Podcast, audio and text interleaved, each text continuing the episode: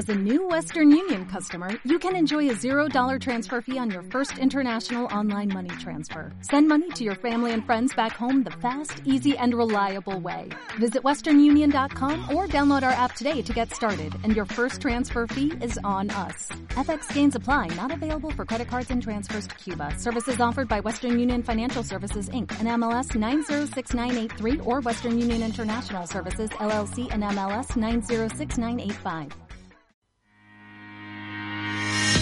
Ven y observa el mundo a través de la cultura y las bellas artes. Noticias, entrevista y el conocimiento de Paula y Mónica comienza en la hora del patrimonio.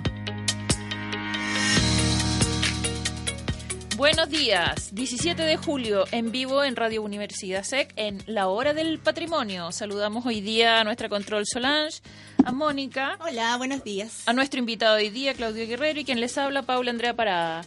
Los invitamos a seguirnos en nuestra en nuestras distintas redes sociales, pues, Instagram, Radio Universidad SEC, Facebook, Radio Universidad SEC, muy original, y Spotify, adivinen, Radio USEC. Ahí Perdón, nuestra página, nuestra fanpage, La Hora del Patrimonio, en Facebook. También. Aquí estamos, Paula, buenos días a todos nuestros auditores, con nuestro invitado, Cristian perdón, Claudio, Guerrero, faltó Alecos, que lo vamos a saludar a Buscovic, porque son ellos los ganadores del premio Pulsar 2019 a mejor eh, Publicación musical literaria. Publicación musical literaria. Podemos decir que, que es un invitado estrella. no, no Pulsar. No, es un invitado estrella. Es Pulsar, pero él, él es el estrella. No, ese era un chiste de astrónomo. Ah. a propósito de eclipse y cosas por ahí. Exacto. Claro. un eclipse de luna, ¿lo vieron? Sí. No. Sí. Estaba durmiendo. Yo iba manejando y de repente digo, oye, ¿qué le pasa a la luna? Y mi hermana grita en el auto, ay, pero si hoy día había eclipse ahí está, véanlo y yo manejando. bueno, sería. Claudio, bienvenido a la hora del patrimonio. Te vuelvo a felicitar. Es, qué, qué rico que hayan ganado. O sea, competían contra Sí, pues grandes, valores de la musicología. Grandes valores. Ustedes eran como los juveniles del... Sí, sí, habían otros también que también eran eran también más jóvenes, pero en general eran, eran súper musicólogos y periodistas especializados que tienen mucha trayectoria, así que un gran honor, digamos, estar junto a ellos y también recibir el, premio, así que estamos súper contentos por eso. Hay que decir que el libro, La música del nuevo cine chileno, es una recopilación de los escritores, de estos escritores jóvenes que comparten eh, la vida y la música o de los años 70 a los 60 a los 70, ya cuando el cine eh, estaba en pañales en Chile podríamos decir no o más que está era como más documental no, no tan así. Yo creo que el, en, el fondo igual eh, Chile tiene poca memoria cinematográfica, pero ha tenido bastante desarrollo cinematográfico. Ha tenido como, entre comillas, varias edades de oro. O sea, en los años 20 Chile tuvo una producción cinematográfica muy, muy grande, que claro, después con la llegada del sonoro se perdió. Los años 40 y 50 fueron más de crisis, pero los, a, los, los 60, digamos, que es la época en que nos centramos, e inicio de los 70, durante la Unidad Popular, viene un nuevo como auge cinematográfico muy, muy fuerte y, y el momento probablemente más conocido internacionalmente del cine chileno, descontando el momento actual, digamos, donde han habido grandes premios y cosas por el estilo. Y ese el, el define los 50 hasta el 73, el periodo en que nos centramos nosotros. Es interesante porque este premio que ustedes recibieron eh, tiene 22 categorías. Ustedes están en la categoría que no es musical, sino que es literaria. Y eso le da un gran valor, porque hay poca historia sobre el cine chileno escrito. Claro. ¿Ah? O sea, el, pasa un poco lo mismo en, en, varios ámbitos, sobre en música y cine. En, los últimos, yo creo, 10, 15 años ha habido una gran producción, pero claro... Eh, y música tiene más tradición eh, literaria, podríamos decir, de escritura sobre música. Tiene la revista musical chilena, tiene, no sé, pues, más de 50, 70 años, no sé. Pero cine, claro, cine por ser, por ser también un arte más nuevo, eh, tiene un desarrollo historiográfico mucho más, mucho más reciente. Entonces, la historia del cine como tal, la historiografía del cine, se ha profesionalizado, yo creo, en los últimos 20 años más o menos.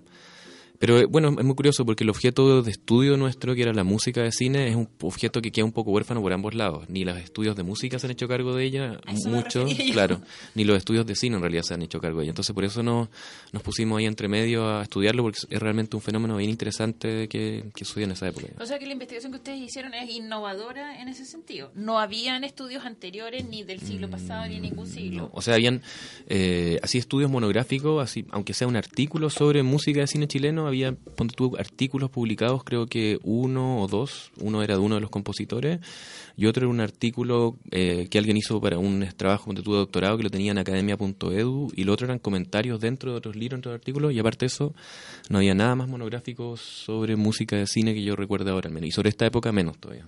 Muy interesante. ¿Y, ¿Y, eso en relación a nuestra producción cinematográfica, eso es mucho? Eh, es, mucho o poco producción, o sea... Eh, es, es, muy poquito porque en el fondo es la, época del nuevo cine chileno, que es la época en que nos centramos, es probablemente la época de la que más se ha escrito sobre el cine chileno y sobre y internacionalmente también. Para que nuestros auditores se metan, ¿cuál es la época del nuevo, nuevo, cine chileno? Se suele llamar al, al, cine que se comienza a hacer a fines de los 60, el, con películas como Tres Tristes Tigres de Raúl Ruiz, Valparaíso Mi Amor de Aldo Francia, El Chacal de Nahuel Toro de Miguel Litín. Esas tres son como la tríada dorada, podríamos decir, claro, emblemática, que siempre se citan, digamos, como parte del movimiento del nuevo cine latinoamericano. bueno. Y nosotros retrocedimos un poco más a los antecedentes, hasta Sergio Bravo, por ejemplo, a los documentalistas de fines de los 50 del cine experimental de la Chile, Chasquiel, y lo proyectamos hacia las películas que se hacen de estos directores durante la Unión Popular. O sea, tampoco es un estudio sobre todo el cine. No, no, no. Es un periodo. periodo, Exactamente. Y un periodo que también un poco lo tomamos porque se caracteriza porque ciertos músicos muy particulares son los que hacen música de ellos. O sea, en el fondo esto parte porque yo venía de otra investigación en cine y me di cuenta que en las fichas de estas películas había músicos que eran muy, muy importantes, músicos especiales especialmente ligado a la nueva canción chilena y que, y que en los libros no se hablaba de ello. A ver, acláranos un poco el concepto de la nueva canción chilena. Porque todo es nuevo en esa época. todo es nuevo. el hombre nuevo es la un nueva La nueva ola, todo, es nuevo. Es como, como un adjetivo, pero... Es un adjetivo muy de la época que tiene que ver con, con este tiempo también revolucionario, que venía de la revolución cubana, de la muerte del Che Guevara. Entonces, esta idea del hombre nuevo también que, que está en el programa de la Unión Popular. Entonces, toda esta, esta música y este cine y esta arte que se, que se identifica está también con cierto tipo de revolución, con cierto tipo de reivindicaciones populares, se le, se le imponía un poco este adjetivo de nuevo. en Argentina está el nuevo cancionero, en, en, Brasil está el nuevo cinema, o sea, todo en, toda América Latina empiezan estos movimientos de lo nuevo. Y en Chile, en la nueva canción chilena, es más o menos paralela al nuevo cine, más o menos los mismos años, y son eh, la gran precursora, son ahí Margot Loyola, Violeta Parra, y luego está Inti Gimani, Kila Payún, y todos estos músicos que son los que hicieron también música para cine, bueno, Violeta Parra también hizo música para cine, con ella partimos el libro, y, también está Luis Advis. ¿Cómo más como un documental el de Violeta Parra? O sea, Violeta Parra hace música para documentales, que son los documentales de Sergio Bravo, que de que Sergio Bravo, pero son documentales muy experimentales, muy líricos también algunos de ellos. Entonces hace música para varios documentales Sergio Bravo y una música también para un documental de eh, Giorgio de Lauro con la niña Yankoy también, pero todo, porque en el fondo es un momento muy pobre del, del cine chileno que, el documental era visto como un, por una parte, como un aparato de renovación poético, pero también como lo que tenían posibilidad de hacer los cineastas, no tenían mucha posibilidad de hacer ficción. En cambio, a fines de los 60, por diferentes motivos, se da la posibilidad de hacer ficción y ahí es cuando empiezan a haber más largometrajes de ficción y la música se empieza a hacer más también para películas de ficción. Ahora, ¿por qué seleccionaron este periodo ustedes y no otro? Mm. Fue, fue un poco por lo que te decía antes. O sea, el, primero era un periodo que yo ya había estudiado desde una investigación en torno a la historia del cine. Un poco ya había estudiado la historia de esta categoría del nuevo cine chileno. Justamente esto que llamaba la atención, ¿por qué lo nuevo? ¿Desde cuándo se empezó a hablar de un nuevo cine? ¿Cuál era el cine viejo? Entonces, todo eso lo, estaba investigando y ahí fue cuando me encontré con las fichas de estas películas y no sé, por encontrarse con que la música del Chacal de Nahuel Toro la hacía Sergio Ortega. Y hay un libro completo, por ejemplo, escrito sobre el Chacal de Nahuel Toro, sin desmerecer a sus investigadores que hacen un libro excelente. Pero no nombra pero no, pero eh, Sergio Ortega solo está en la ficha de la película. Y estamos hablando, Sergio Ortega hizo, es el autor probablemente de la canción política más conocida en el mundo, que es El Pueblo Unido, y de, muchas otras canciones también, de cantata, de canciones para Quilapayún, para Inti o sea, uno de los grandes, grandes músicos de la historia de la música chilena. Y claro, encontrarse que él hace la música de la película y hay un libro completo de la película y no se habla de él, como si se habla de la fotografía, de la actuación, de la realización, de los actores. Y se les olvidó, se, les olvidó. Y por Dios que es importante en el cine la música. sin pues, música... Eh, es otra experiencia. Bueno, la, la película Valparaíso, mi amor, es casi pura música. Es- exactamente, y bueno, O y también ah, pasa... el diálogo casi. También esa, esa música la hace Gustavo Becerra, que también es otro compositor importantísimo, digamos, de la, del- de la historia musical chilena. Y la música, como tú dices, muy importante ahí, son como siete u ocho variaciones de, de una canción, con una mezcla de música popular y música académica. Y también casi no se habla.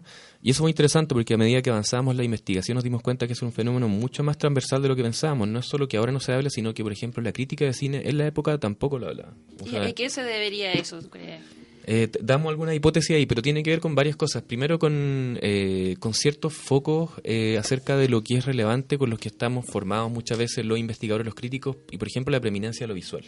Y muchas veces renunciamos de antemano, y, y lo digo yo también porque yo no tengo formación en música. O sea, yo siempre me, eh, leí sobre música, me gustó la música, pero esto es la primera vez que hago un trabajo profesional, podríamos decir, con música, y por eso lo hice con mi colega Alecos, que él sí músico y es experto en música en composición para cine. Pero una vez mucho uno renuncia y dice, no, no sé, yo no, no- como escucho y dice, yo, no- yo no sé de música. Pero tampoco es el trabajo de un poco formarse en mínimos conceptos para ser capaz de escuchar, eso por una parte. Y por otra, que también la música de cine muchas veces a propósito es hecha para que tú no la sientas, o sea, o no la sientas conscientemente, sea parte de una experiencia más bien inconsciente. Entonces, pero claro, uno supone que alguien que es un experto, como un crítico, como un historiador del cine, sí debería darse el trabajo de un poco eh, ver cómo, se, cómo el, el realizador hizo esta, esta armazón de experiencia que, para que tú tuvieras eh, y no quedarse simplemente con la sensación de algo que no, que no fue consciente.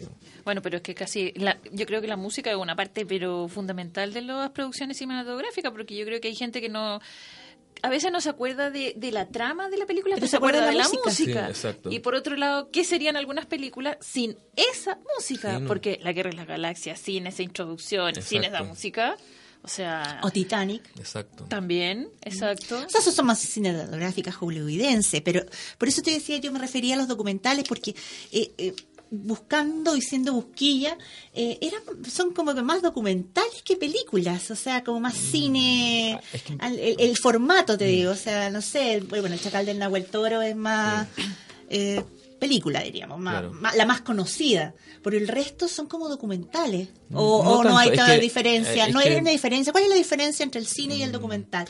¿O no, o no hay diferencia en este Es, periodo? una- es algo que se ha discutido todo el Hay una línea- una línea una línea, una difusa y además en esa época justamente el cine de ficción buscaba acercarse al documental porque tenía este programa político también de mostrar la realidad. Perfecto. O sea, cuando ellos, por ejemplo, hablan de cine nuevo, dicen que el cine viejo es un cine que oculta la realidad.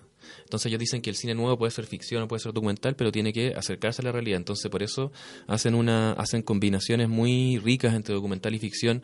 Por eso muchas veces, por ejemplo, en, Tres- en Valparaíso de mi amor, que es una ficción que está basada en casos en casos reales que Aldo Francia documenta en los archivos judiciales, él trabaja, por ejemplo, con actores que no son profesionales, excepto la protagonista y otros más, pero la mayoría de los protagonistas, los niños, son niños que él encontró en hogares de menores, cosas así.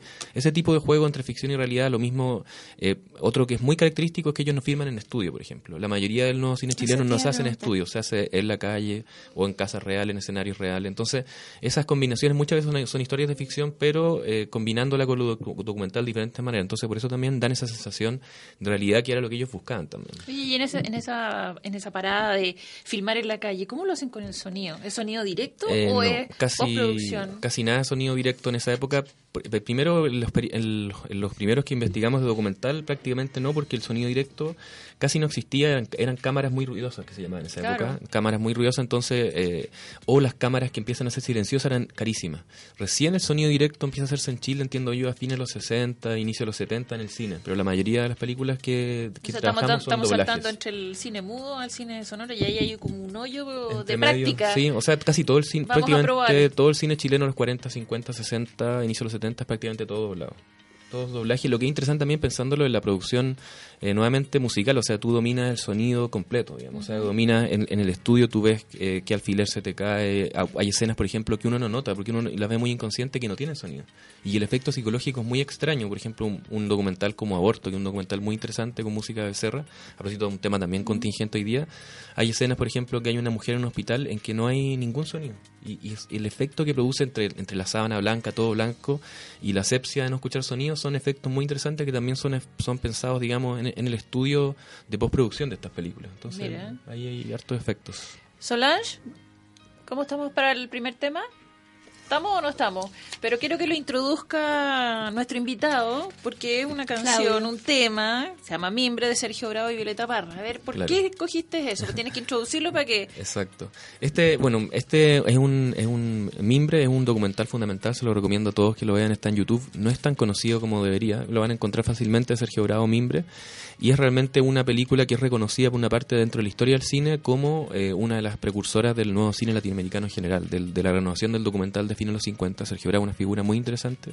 Y un documental sobre un, un, tipo justamente que es Manzanito, que hace mimbre, que también es el autor de lo que hoy día es una réplica, no sé si han visto en el GAM probablemente ese, ese pez de mimbre que está sobre el GAM. Es una réplica de un original de Manzanito, que es como el, el artesano mimbre más famoso de la historia de Chile probablemente. Y Sergio Bravo le hace un documental a él y él no sabía con qué música eh, trabajarlo. En principio lo había pensado con una música de Bach, no estaba muy seguro, pero en un momento él se encuentra con Violeta Parra. Se dice también que fueron amantes, tal vez. Y eh, finalmente él decide, él decide trabajar con Y Violeta graba la música y es una música espectacular, muy cercana a lo que ella estaba haciendo con la Anticueca, una música muy experimental. Entonces es interesante porque es un momento tanto renovación para el cine como para la música y precursor tanto de la nueva canción como el nuevo cine. Entonces lo que seleccioné es un fragmento de la música de Mimbre, uno de los temas de Mimbre, podríamos decir. Excelente. Nos vamos entonces con Mimbre. Vamos, Solange.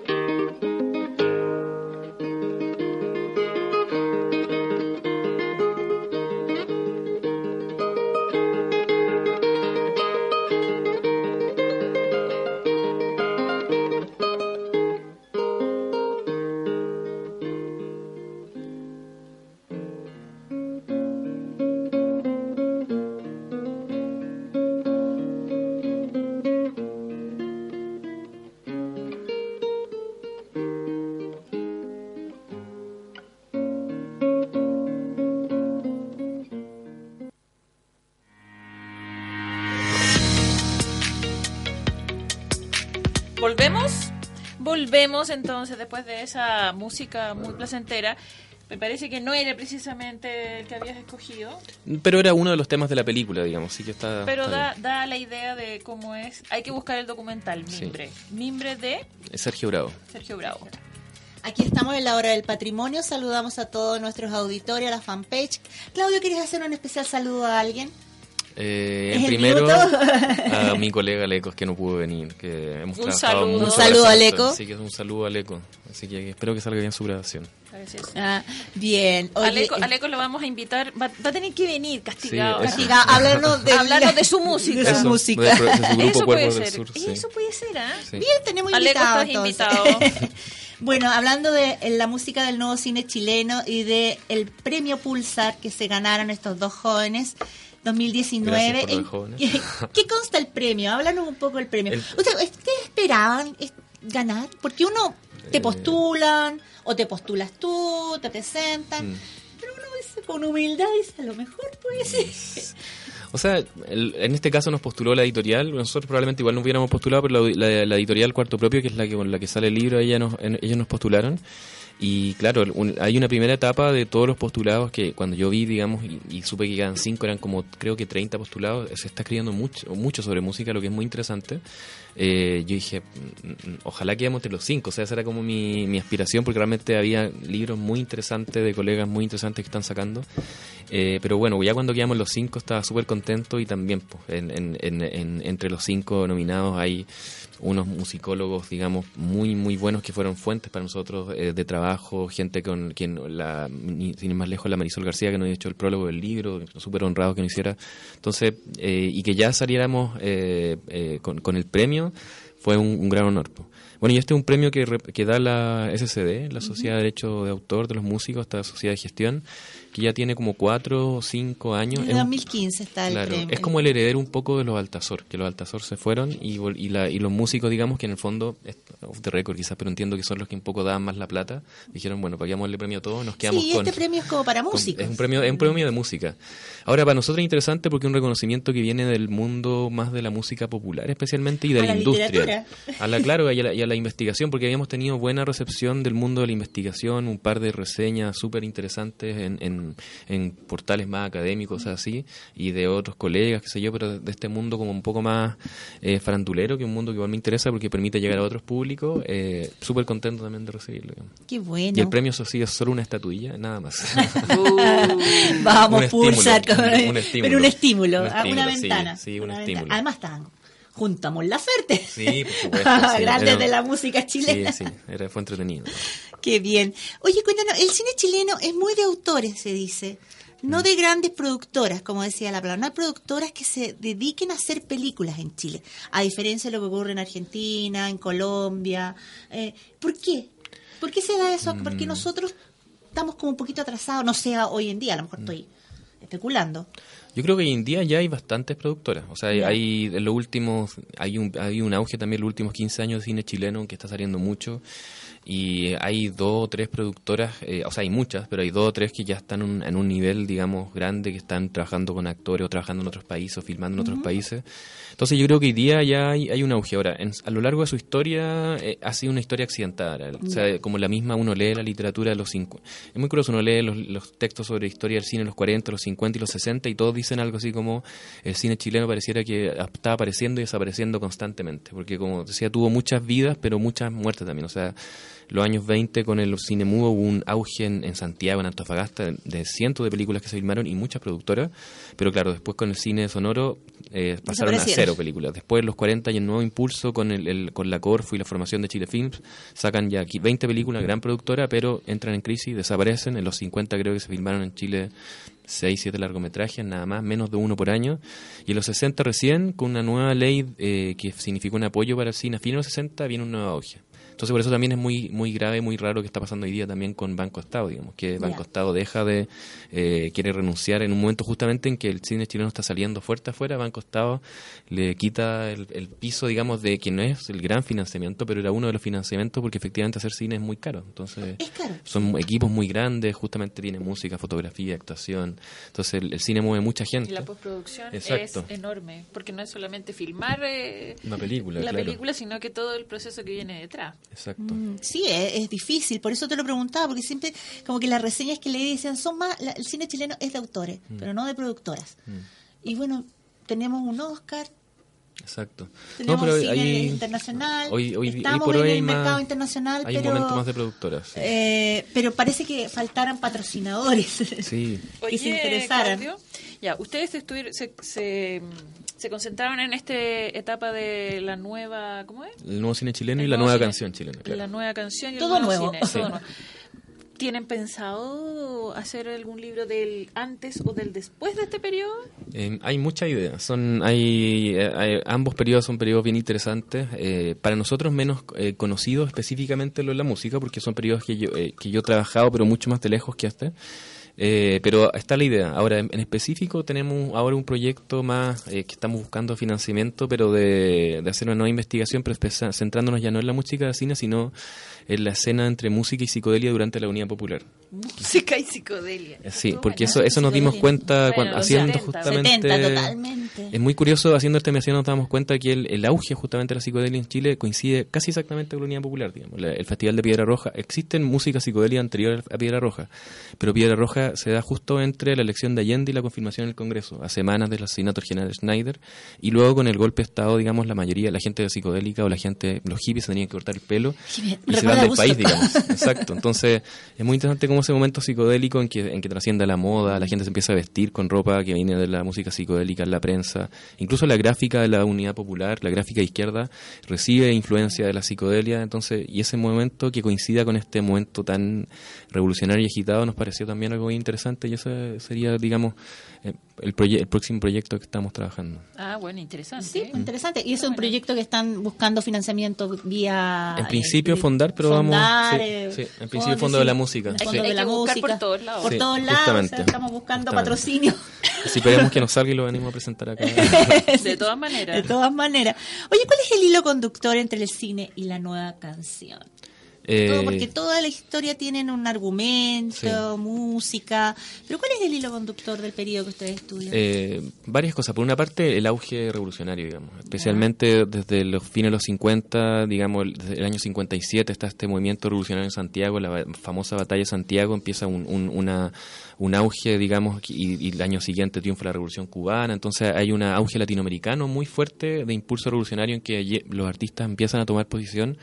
Y ese, por ejemplo, es un eje muy importante de cómo ellos se conocen. O sea, muchos de ellos se conocen en las tertulias de la gente cercana al Partido Comunista o en la Comisión de Cultura del partido o en la gente del partido que está en la Universidad de Chile. Ese, por una parte, yo creo que el, tema político es donde ellos se conocieron muchas veces, estos músicos con estos realizadores. Se conocían en las campañas de Salvador Allende, muchos de ellos trabajaron en la campaña del 58, él al 64, él al se- él al 70, y ahí hicieron las primeras colaboraciones en muchos casos.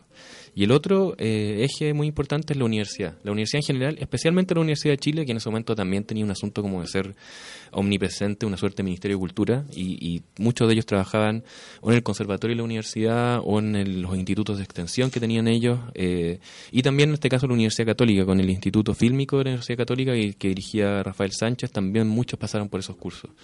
Entre, entre la universidad y los partidos políticos yo creo que son los principales ejes donde ellos se conocieron, el, el- el músicos y realizadores. Claro, en el fondo el aparato de propaganda Sí. se convierte, a- aportan desde sus conocimientos para Exacto. este aparato de propaganda y hacer difusión de todas estas ideas y bueno, el- la música y, Ayuda. la, y la imagen fi- visual de, esta- de estos documentales Sí. eh, fundamental para esta publicidad, propaganda, digámoslo así. Y el periodo, este periodo, por eso digo, es más documental, no es un cine comercial.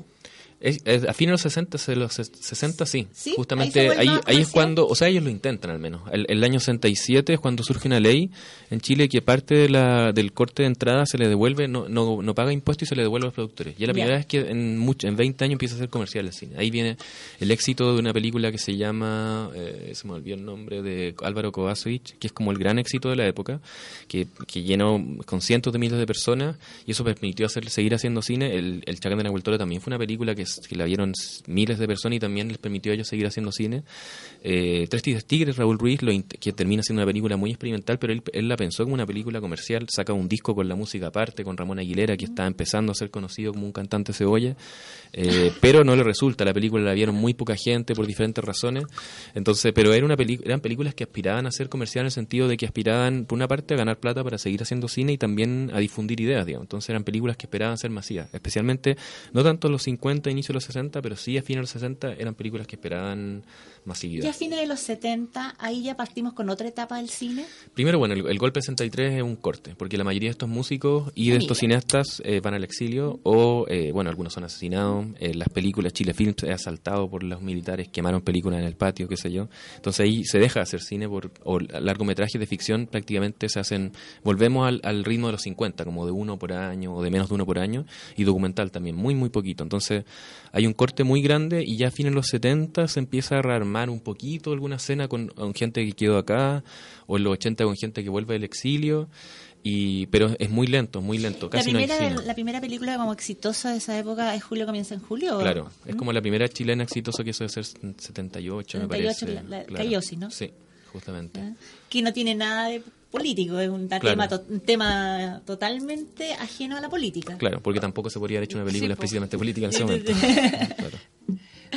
Que también es un poco eso, que el éxito que tiene Julio comienza en julio, porque como había desaparecido este este cine chileno y no sé eh, uno se reconoce en las películas uno reconoce su historia el territorio, su los personajes y uno dice ah mira mira y volver a ver todo eso. Bueno el mismo éxito que ha tenido cuando reflotan eh, el, el user de la muerte claro que lo restauran y lo empiezan a pasar y todo eso en una película muy que Violeta Barra también empezó a hacer la música para el user de la muerte pero finalmente la hace eh, no la terminó no la terminó ahí parece que se peleó con Sergio Bravo que él fue encargado de, de, hacer la primera restauración que se hace en los 60.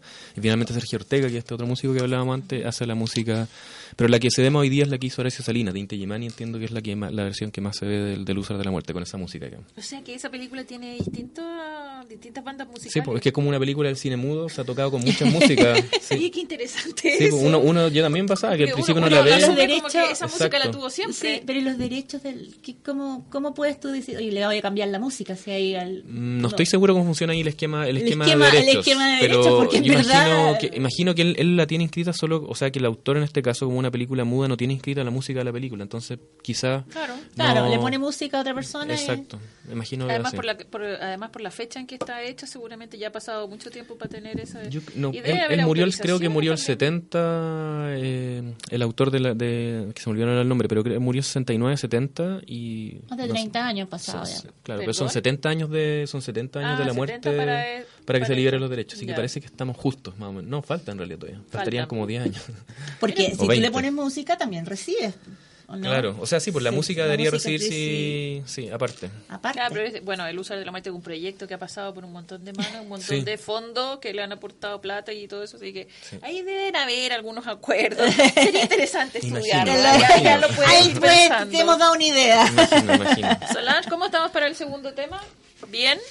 Vuelve, vuelvo a pasarle el micrófono a Claudio para que nos introduzca este tema, porque dice, cuando te encuentro Ramón Aguilera, ¿de dónde ah, sale este? Perfecto. Es algo que estábamos hablando recién, este tema pertenece a la banda sonora que, se hace para Tres, Tres Tistes Tigres de Raúl Ruiz, que es bien interesante porque una, es una banda sonora eh, basada en el bolero, y en este caso eh, son composiciones especialmente, las compone un compositor, digamos, de conservatorio, que es Tomás Lefebvre, con letra un poeta amigo de Ruiz, que es Waldo Rojas, y con el intérprete Ramón Aguilera, que es eh, cuando recién estaba surgiendo, que es como uno de los grandes de la canción Cebolla. Entonces imaginarse esta escena de estos tipos ensayando en el Conservatorio de la Chile, Ramón Aguilera con su trío de guitarra, eh, es, muy, muy interesante y el efecto es una música espectacular. También está libre en YouTube para que puedan Sí, yo lo escuché y es Cebolla. Sí. cebolla. Vamos entonces, Solange.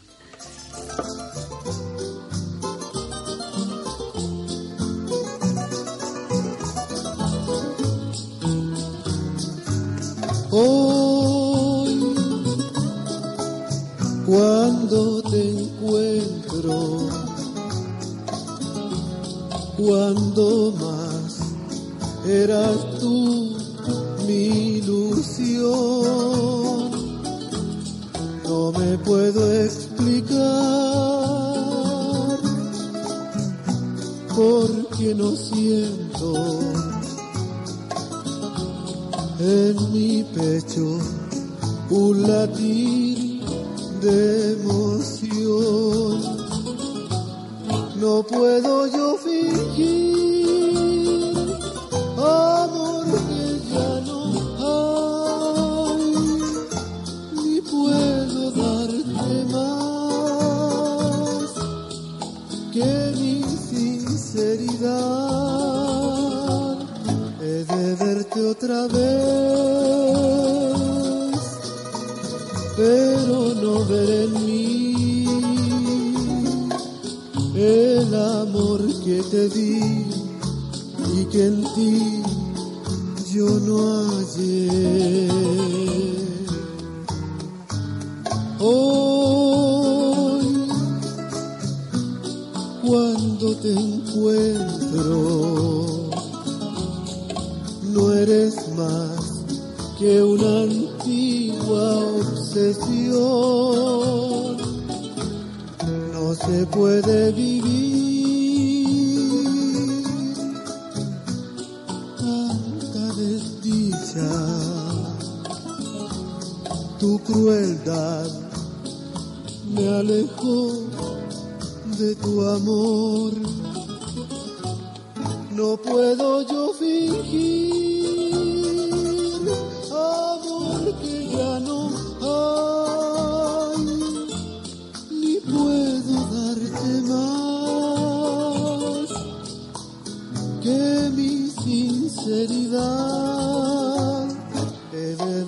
otra vez, pero no ver en mí el amor que te di y que en ti yo no hallé. Hoy, cuando te encuentro,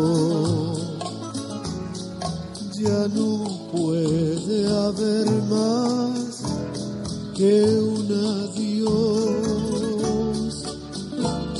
que un adiós, un adiós.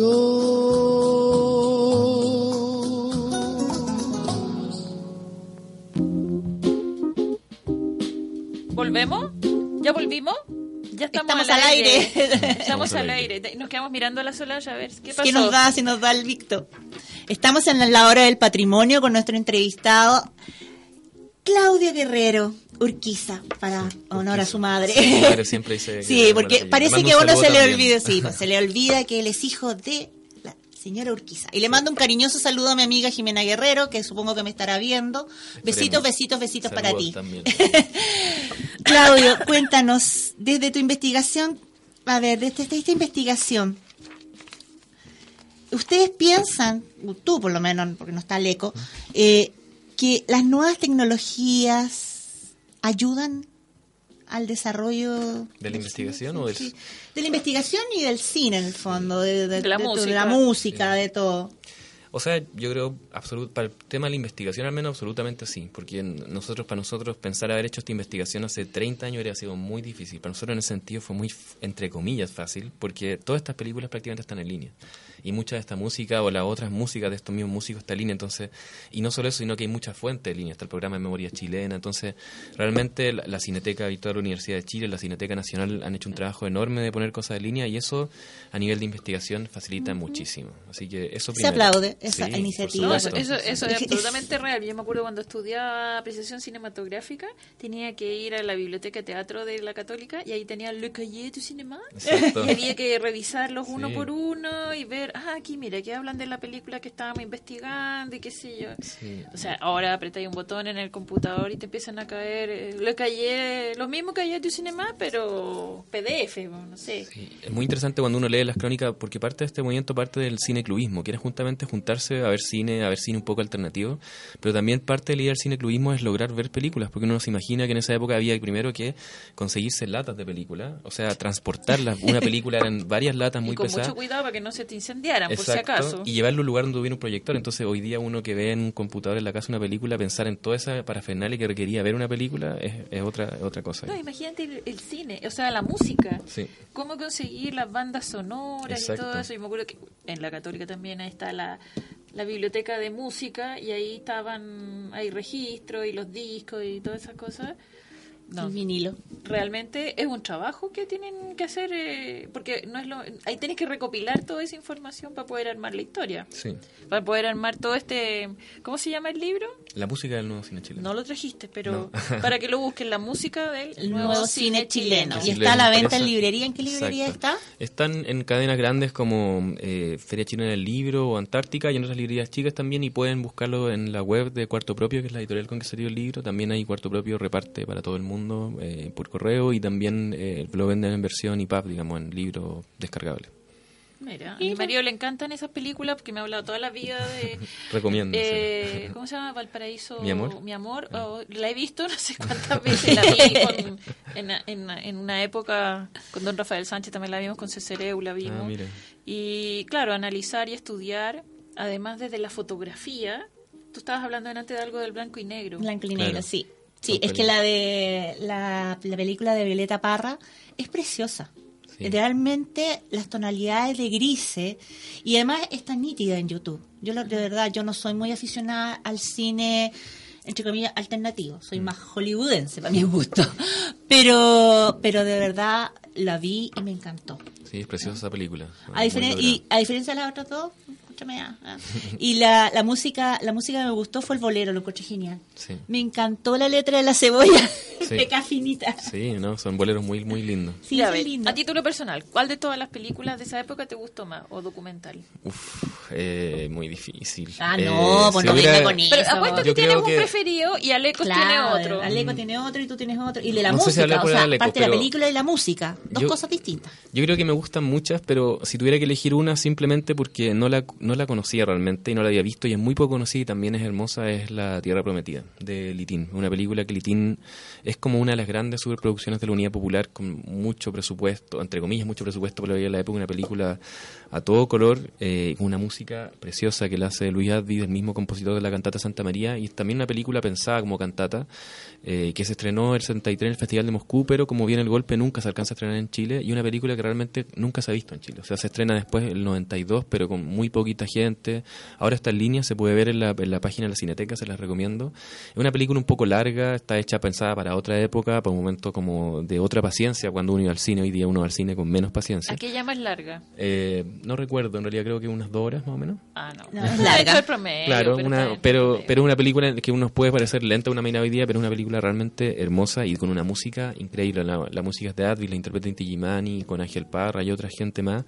Y la música, o sea, a mí me encantaría, si tuviera un proyecto fuera posible, ese, esa película creo que merece, entre otras muchas también, editar la música por sí misma, como un disco. Y de hecho, Inti Gimani, no sé si una de las que vamos a escuchar, pero Inti Gimani, digamos, eh, saca alguna de esas canciones después y las graba en, en Italia. Así que es una película que esa, esa también, todas me gustan, como decía, me costaría elegir, pero esa película, eh, en cuanto a la sorpresa que me significó, lo increíble que es y lo poco conocida, es la que... ¿Y tú cuando te refieres a eso, te refieres a la imagen o a la música? Ambas, es una película Ambas. en ambos niveles espectacular. la Porque hay algunas películas Sí. que tienen película mejor que no le imagen. gusta, Sí, sin duda. Pero le gusta la música. Sin duda. Sí, también. sin duda. Y en cuanto a escuchar música, ¿cuál fue la que más te...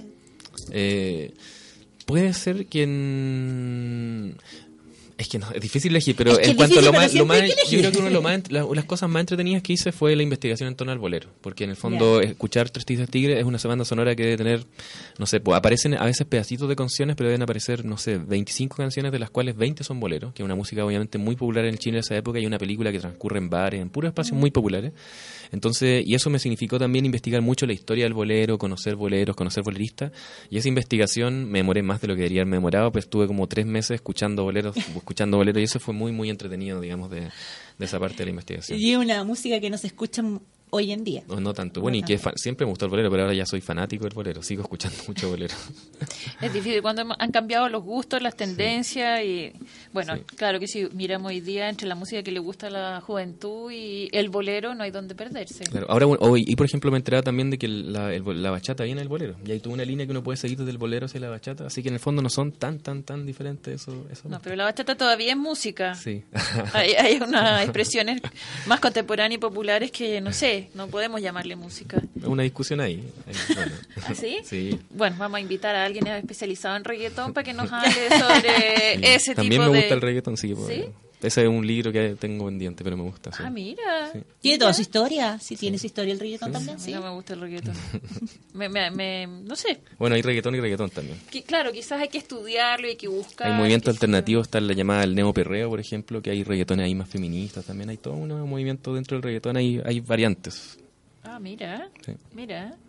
Uno, claro, uno hace una generalidad de dos o tres cosas que ha escuchado y que, bueno, que a veces es lo que más se escucha en la Sí, radio po, sí, también. po. o sea, Es lo mismo. Esas cosas como más alternativas que tú estás mencionando ni se escuchan. Vamos a tener que hacer una selección con Solange después para ver eh, eso del reggaetón feminista. Sí, hay.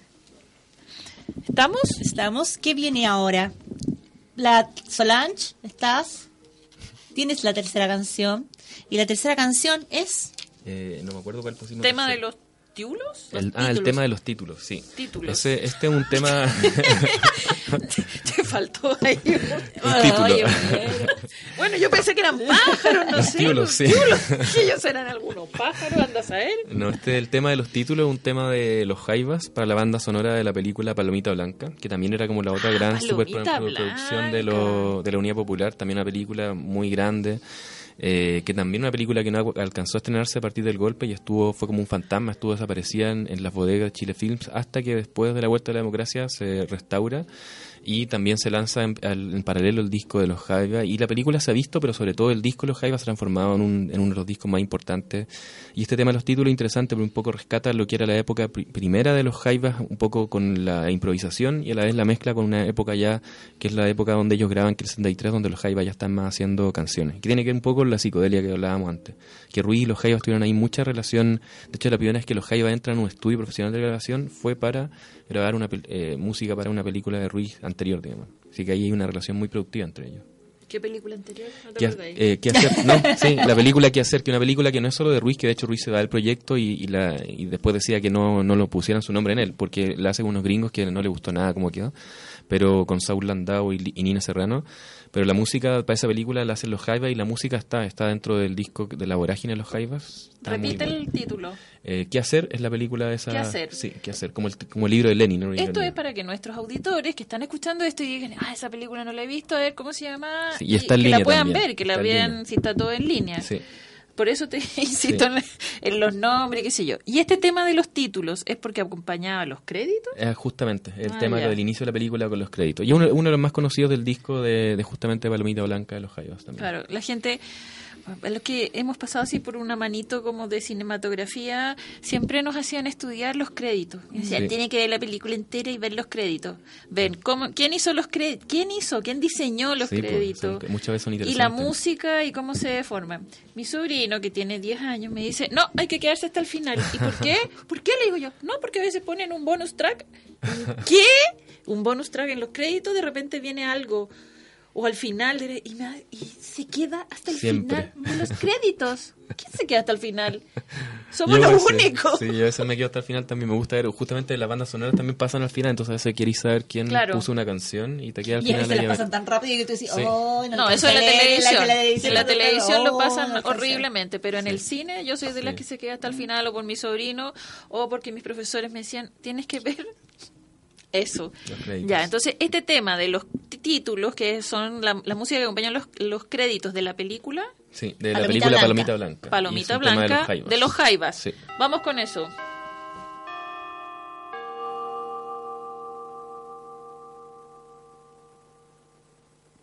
Buenas tardes, Mireya.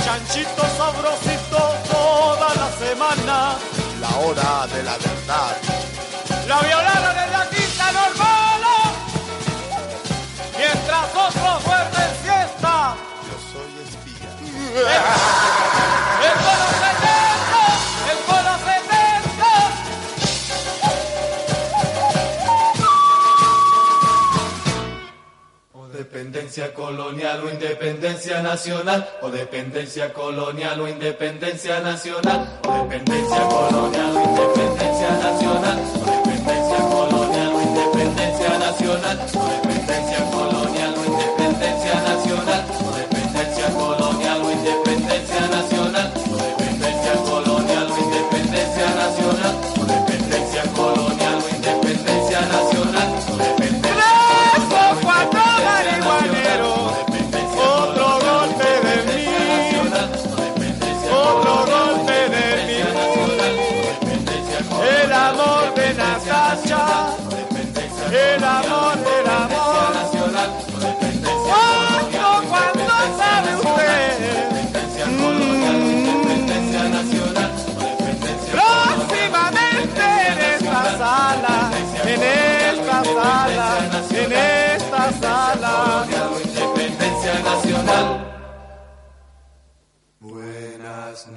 noches, Santiago.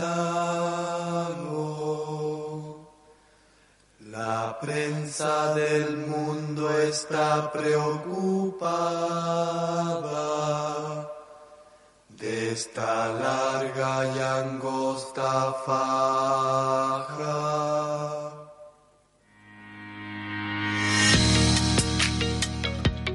Volvemos, volvemos a la hora del patrimonio. Hoy día miércoles, siempre de 11 a 12 del día. Nos pueden seguir en radiousec.cl, bueno, radio.usec.cl, señal online. También estamos en Instagram, Radio Universidad Sec, Facebook, Radio Universidad Sec. Y no lo olviden, pueden escucharnos a cualquier hora, cualquier día en Spotify, Radio USEC. Y la fanpage, dennos like, sugiérannos temas, la hora del patrimonio. Somos un poco reiterativas, pero sí, necesitamos like y nuevos invitados. Ha sido un gusto tenerte, Claudio, en el programa. Aleco, te lo perdiste. Aleco, te lo perdí. No, no se lo perdió porque va a tener que venir a hablarnos Ah, de verdad, su música y de su de su producción musical personal, ya no tanto del libro, porque bueno, vamos a tocar el libro de todas maneras, todas pero maneras. queremos ver eh, su faceta de músico. en verdad ha sido un gusto tenerte en el programa. Eh, yo personalmente he aprendido mucho. Muchas de verdad, la, etapa del cine así chileno, no muy de mi agrado, pero este, esto me sirvió. Bueno. Y me diste la idea de escuchar estos temas como el de Cuando te encuentro de Ramón Aguilera, que fue un gusto. disco Los boleros, boleros cebolla, sí. Sí. Eh, ¿Qué te viene para el final, ahora para el futuro? Como nuevos proyectos así en Eh, camino. Estoy en, en varios proyectos. El- esto ya es- eh, con Alecos trabajamos más la música, pero en otros proyectos más de otros lados estoy trabajando con el. ¿Solo tuyos? O sea, de equipos de trabajo. Ah. Te- Bueno, con otro equipo estamos trabajando el archivo de la Escuela de Arte del ARSI. No es que el ARSI Ya. está cerrando todavía, está en proceso de cierre y todos esos materiales es probable que se iban a ir a bodegas húmedas del Ministerio de Educación o se iban a ir a la basura. ¿Y ustedes todo están recuperándolo? recu- recu- recuperamos el archivo y lo estamos inventariando y trabajando eh, justamente para que se pueda conservar esa memoria. Ese es como el proyecto probablemente más grande que estoy trabajando Ya. en paralelo. También ahora estamos cerrando una etapa y buscando nuevos financiamientos para, para eso mismo. Siempre el financiamiento, Paula. Sí, siempre pues, el financiamiento. En arte. Bueno, pero sí, pero tú le preguntaste siempre en relación a los libros. ¿Y proyectos fuera de esta área de, de la música? Eh, uf. A ver, a ver, Encontrar el amor de la vida. Ah, eso, eso está bueno, eso está Eh, bueno. No, investigación. Es, es- que hago clases, estoy haciendo clases, investigaciones, eh, pero por ahora son so- sobre todo proyectos de investigación, también proyectos de investigación en cine, otras escenas. ¿Proyectos solo cine. acá, perdón? ¿En Sí. Chile? ¿No en el Eh, extranjero? sí, o- hay unos proyectos por ahí con Bolivia de hacer unas exposiciones, de, de trabajar unas curatorías sobre artistas que están trabajando, por ejemplo, temas relacionados con el medio ambiente, otras cosas parecidas. De hecho, me voy a Bolivia con un amigo ahora pronto justamente a, a trabajar un poquito en eso. Ah, qué interesante. ¿Y te vas a La Paz? A La Paz, sí, un poco entre placer y trabajo. También es como mini vacaciones, pero también te- tenemos... ahí Después una- del premio una se necesita relajar. También, también. También. Bueno, yo te recomiendo visita Cochabamba. Sí, es bonito. sí, Ahí no- el Martadero es un proyecto muy interesante que hay que hay que visitar para comprenderlo. Sí. Eso me, me encantó. Me encantó. Sí, bonito. Bueno, nos despedimos. Nos despedimos hasta la próxima semana. Un gusto. Igualmente, muchas gracias por la invitación. Nos No, vemos la próxima semana, venir. si Dios quiere, en la hora del patrimonio, los miércoles de 11 a 12 en Radio Universidad SEC.